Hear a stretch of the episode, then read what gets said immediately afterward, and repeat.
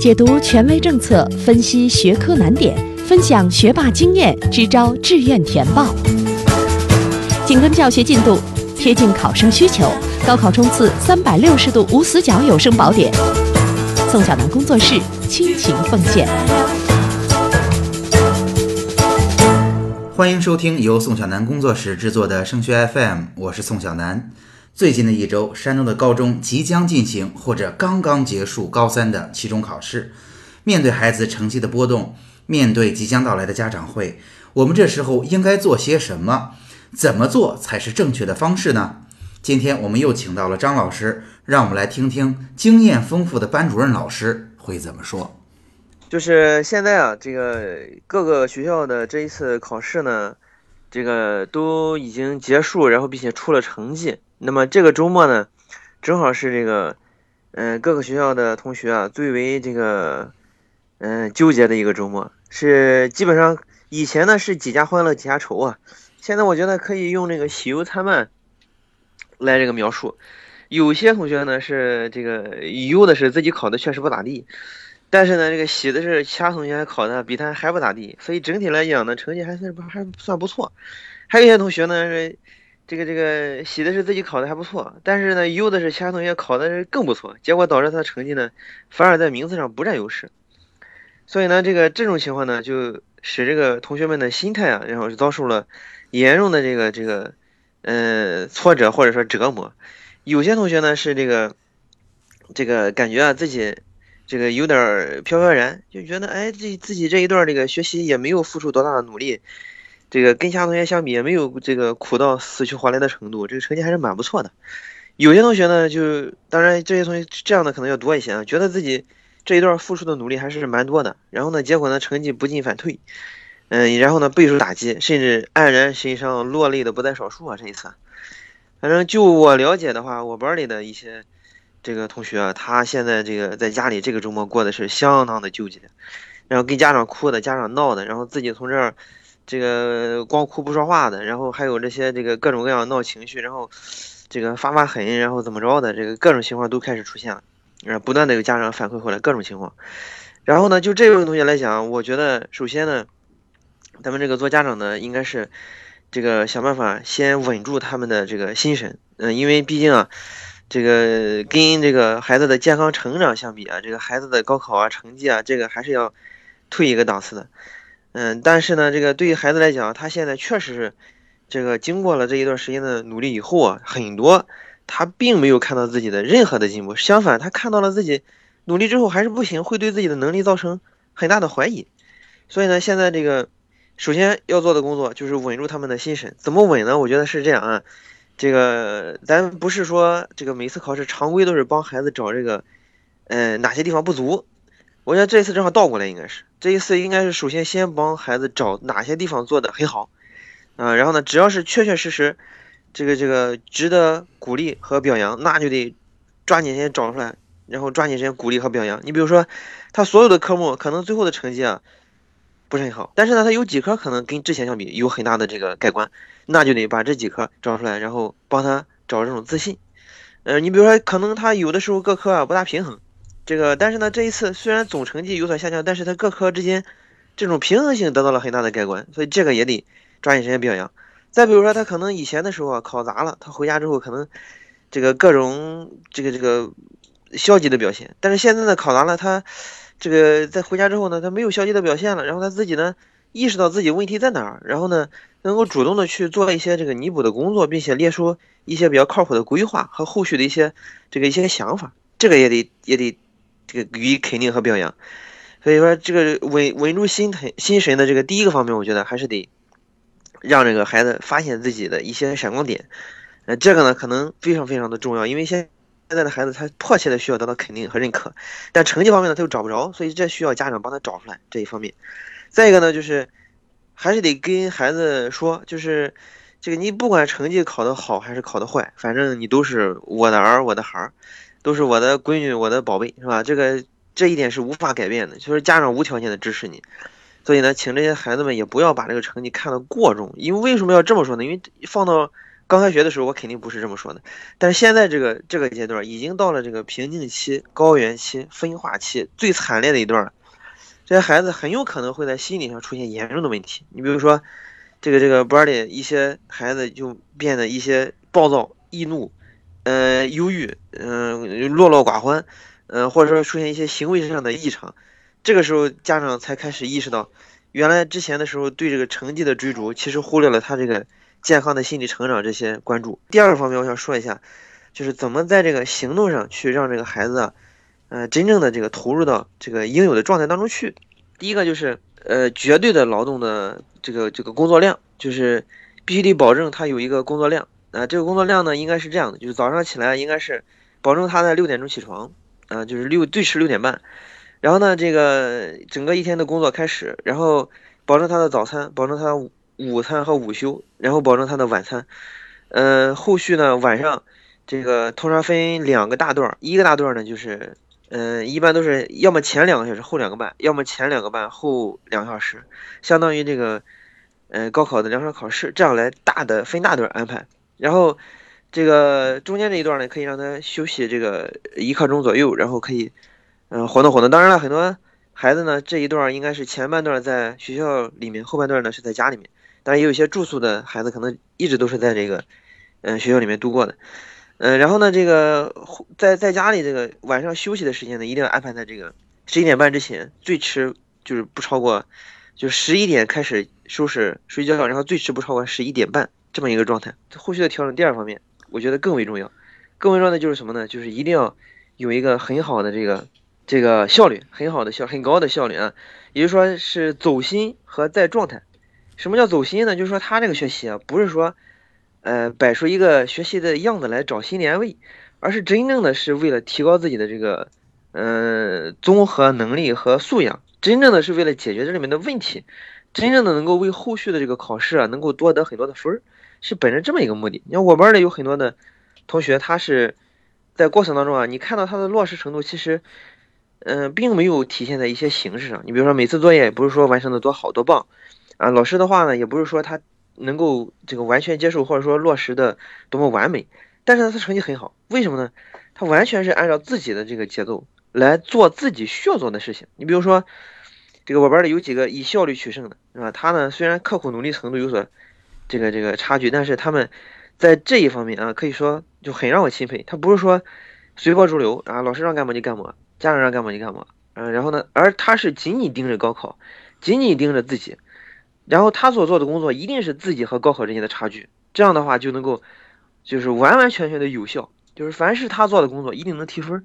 凡是不能提分的工作一概不做。这样的话，他的这个这个效率就会变得非常非常的高。这个这个提高效率啊，其实最关键的，呃，除了走心以外啊，还是取舍，还是取舍。因为人的精力和这个，嗯，心神啊，这个这个这个心力，它肯定是有限的，不可能就说。把所有的东西都都压在一块儿，然后做的都非常的完美。这个舍弃的思想非常非常重要，舍得舍得嘛，没有舍肯定没有得。就很多同学到现在了，还是不能够把自己，就是呃哪些是能够掌握的非常不错，不用再去管了的东西舍弃掉，还是不能够把哪些是自己必须得把它解决掉，因为解决不掉就会严重影响成绩的这个点把它挖掘出来，把它解决掉，一定要舍得。就因为现在还是之前跟大家讲的，一定要做。一轮复习的大加法之内的一个对自己的一个小减法，什么意思呢？就是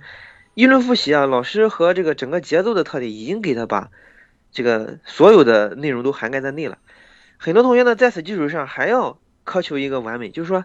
他这个内容啊，得得处理的非常到位，题都都得做，上课呢都得听，课下呢都得整，这简直就是不可能完成内容，没有人能够落实的非常完美，所以还是得在。大的这个框架体系之内啊，然后自己自行的删减很多很多东西。你比如说从预习环节就开始考虑下一个环节，我重点要听老师讲哪一个部分，然后从听课环节就应该马上就要意识到这一部分我还没有彻底的把它融会贯通，我下课我还是要落实什么。然后落实环节马上就要去考虑后边的练习，我应该针对性的去练习哪一类题型，怎么去突破。然后练习的时候更得要有意识的把这个题目删减到。就是老师要求量的这个至少一半，就说这里面可能有一部分是自己已经确定能掌握的很好的，然后呢，可能还有一部分是自己确定根本就不会做的，所以呢，这两部分都要先行把它挂起来，剩下的那些呢，一定要深入的挖掘，因为这一次考试体现出来的就是，并不是说难题不会，而是丢分更多的原因在于简单的题根本做不对。这个落实程度不够，并不是说他那个面不够，而是说深度不够。第三个方面呢，就是紧盯着高考，紧盯着高考，有个目标意识，这个很重要。因为现在就像这次考试之前呢，由于同学啊没有对这个这次考试的意义和价值，然后做出一个恰当的评估，然后就不知道这次考试的重点到底在哪里，怎么在这次考试当中从这样的命题当中取得更好的成绩，他就没数，所以他学的呢跟考的他就有点偏。这个差距就导致他在过程当中啊，丢了很多的分。就平常他感觉自己下了很多功夫，实际上这个功夫在这次考试当中是无法体现出来的。所以呢，这就导致他的成绩啊可能就不好。同样对高考也是这样子，对后续四十多天以后的三诊也是这个样子。所以一定要要紧盯着后续的啊这个考试它是如何组织的，考哪一部分内容，出题的形式和难度大概是什么样子，这个都是有非常清晰的界定。所以说，这个效率的提升，我想呢，今天跟大家强调这三点啊，一个是走心，一个是舍弃，再一个一定要看准目标，缩小自己的工作的啊范围，以求一个高的针对性。这样啊，然后第三个方面，相对于刚才所说的啊，一个是必须稳住心神，一个是必须提高效率。我觉得最最影响成绩的还不是这两个，最影响成绩的，然后后续我们最需要这个攻克的一个任务呢，现在就开始强化了，那就是考法考技的问题，也就是说。考试是个技术活，很多会考试的平常付出的努力少，但是他能得更多的分；不会考试的平常累得要死，最后还讨不着好，考得一塌糊涂。尤其是这一次考试表现的尤为严重。然后，你像班里很多同学觉得自己，哎呀，这个平常的时候付出努力够多，效率够高，然后呢，平常的时候做练习效果够好，是不是考试就没大有问题了呢？结果一考坏事了，考得一塌糊涂，很让自己受打击。然后呢，家长和老师们也都没想到，其实就是因为啊，他没有把平常的所有练习当成考试一样来训练自己的考法考技。什么意思啊？就是说他没有掌握这种，呃，这个考试的一个这个技术活在这里面的技巧问题。你比如说，呃，这个选择题，选择题的最高的一种境界，实际上就四个字：投机取巧啊。你怎么才能够最短的时间里把这个分拿到？这个才是重要的。结果很多同学呢，就成了搞科研了。有这种抢货症的现象了，非得正向推出来啊，选 C，C 为什么对，很清楚，然后再反向把这个 A、B 得排除掉，为什么错也很清楚，就是这个样子才才最后有信心往这个答题卡上涂，还得来回记录好几遍，这就已经完全没有必要了。实际上，在高考题当中也是这个样子，往往这个选择题啊，你能够正向推出来 C 对，至于 A 项、B 项、D 项为什么错的，你根本就不知道，无法推出来。以高中阶段所学的知识。或者说这个题的情景根本就根本就得不出这个结论，或者说你只能反向推出 A 项、B 项、D 项根本就不对，但是实际上它为什么对啊？它对在哪里啊？根本就不知道。所以说有的时候这几套逻辑只能走通一点。高考明确要求就是这样的选择题就在于区分出答案即可，这也是我们一直以来追求的一个啊一个目标，就是说在最短的时间内把分拿到就 OK 了，是吧？因为我们不是搞科研的科学家，真正的那些呃这个这个深度。呃，至于这里面那些东西到底是是否真的科学合理，那不是我们的追求，那是科研人员的工作。所以呢，有的时候想多了比想少了更可怕。有的时候呢，缺乏技术比缺乏实力更让人恼怒，更让人悔恨，更让人遗憾。所以还是说，实际上就是那句大白话，但是很多同学已经把它当成空话了。家长有的时候说的可能太熟了，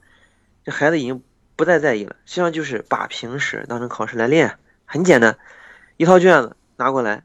先给自己限个时，然后给自己打个分儿，然后给自己评估一下，你到底有哪些经验教训，到底这分是怎么丢的，每一分都得弄得清清楚楚，到底是怎么丢的，这很重要。考试绝对是个技术活，是吧？会考试的同学，他在过程当中连猜带蒙，是吧？本着自己